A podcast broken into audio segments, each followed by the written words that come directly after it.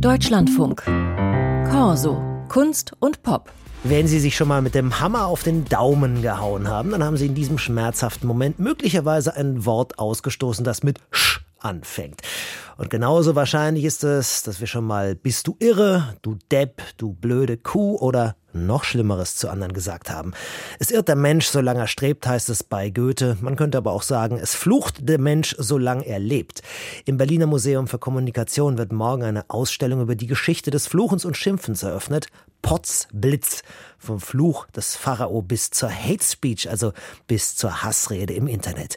Kuratiert hat sie Sackel Zement, der Germanist Rolf Bernhard Essig. Herzlich willkommen zum Corso-Gespräch. Schönen guten Tag. Herr Essig Potzblitz, das ist, hätte ich jetzt gedacht, gar kein Fluch, sondern ein Ausruf der Verwunderung, oder? Genau deswegen haben wir den Titel gewählt. Es handelt sich um einen Fluch, der sich veränderte. Früher hieß der Gottes Blitz soll dich treffen. Das wurde dann etwas verkürzt, auch wegen des Fluchverbots im Alten Testament. Aus Gottes Blitz soll dich treffen wurde Potz und das mit dem soll dich treffen hat man dann weggelassen. Übrig bleibt Potzblitz. Und das war erst Beschimpfung, dann Überraschung, Erstaunen, kann ja sogar ein Lob sein. Ihre Ausstellung zeigt, Flüche und Beschimpfungen sind überliefert, seit es schriftliche Zeugnisse gibt. Warum fluchen wir eigentlich? Das sind verschiedene Gründe, die da eine Rolle spielen. Es kann unterhaltsam sein. Das kennen wir bei Captain Haddock, Piratenfilmen und so weiter auf dem Markt. Wir verwenden es, wenn wir Schmerzen haben, wenn wir Wut haben, zur Abwehr, zur Ableitung von diesen unschönen Energien. Man spricht auch von einer Psychohygiene. Und es ist natürlich auch so, dass wir andere damit verletzen wollen. Letztlich kann man es auch im Bett verwenden, beim Dirty Talk, beim Sex.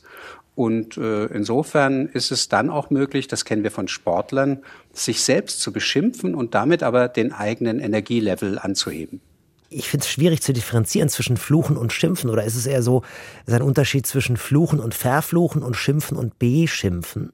Alles hat eine Wurzel. Es geht davon aus, dass Gott, Götter, Dämonen durch Wörter eine Tat begehen. Es kann zum Beispiel eine Schöpfung entstehen. Diese kraftvollen Wörter wurden von den Göttern verwendet, auch um Menschen beispielsweise zu verfluchen.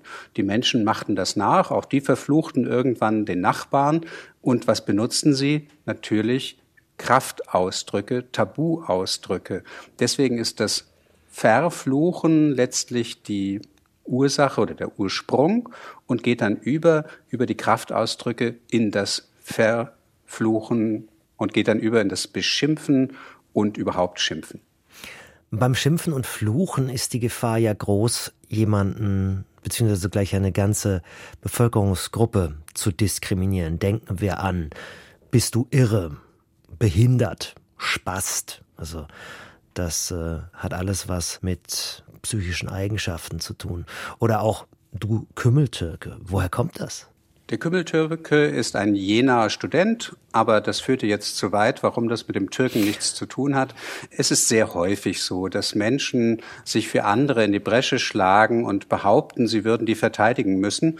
Die beleidigten Leberwürste sind, glaube ich, da ziemlich äh, dicht gesät, nicht nur in Deutschland, auch in den USA. Sehr häufig sind die angeblich beleidigten Gruppen gar nicht so beleidigt.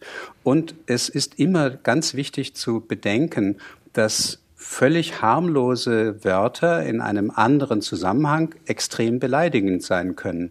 Wir können also gar nicht jemanden sicher nicht beleidigen sehen wir so ein Wort wie Hund und Katze völlig normal. Wenn ich jemandem sage, aber du Hund, du Damischer, dann ist das schon eine Beleidigung. Wenn ich im Bayerischen sage, des ist ein Hund, dann heißt das, das ist ein gewitzter Kerl, der seinen Vorteil zu sichern weiß. Es ist also ein Lob. Deswegen bricht diese Ausstellung eine Lanze für die kraftvolle Sprache. Martin Luther hat unter anderem mal das Zitat verwendet, aus einem verkniffenen Arsch kam niemals ein fröhlicher Furz.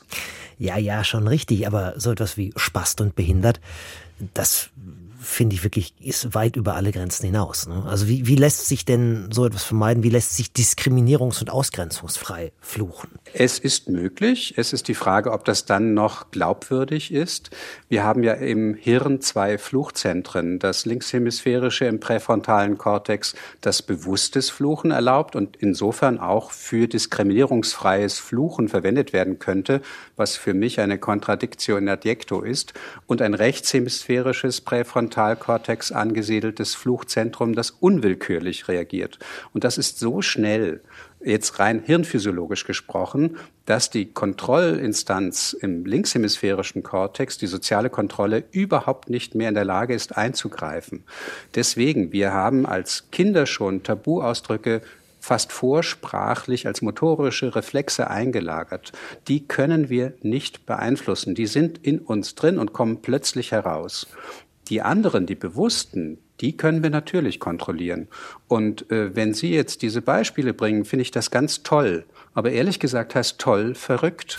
Wollen wir jetzt anfangen, Etymologie zu betreiben? Ich finde das ziemlich mäßig interessant.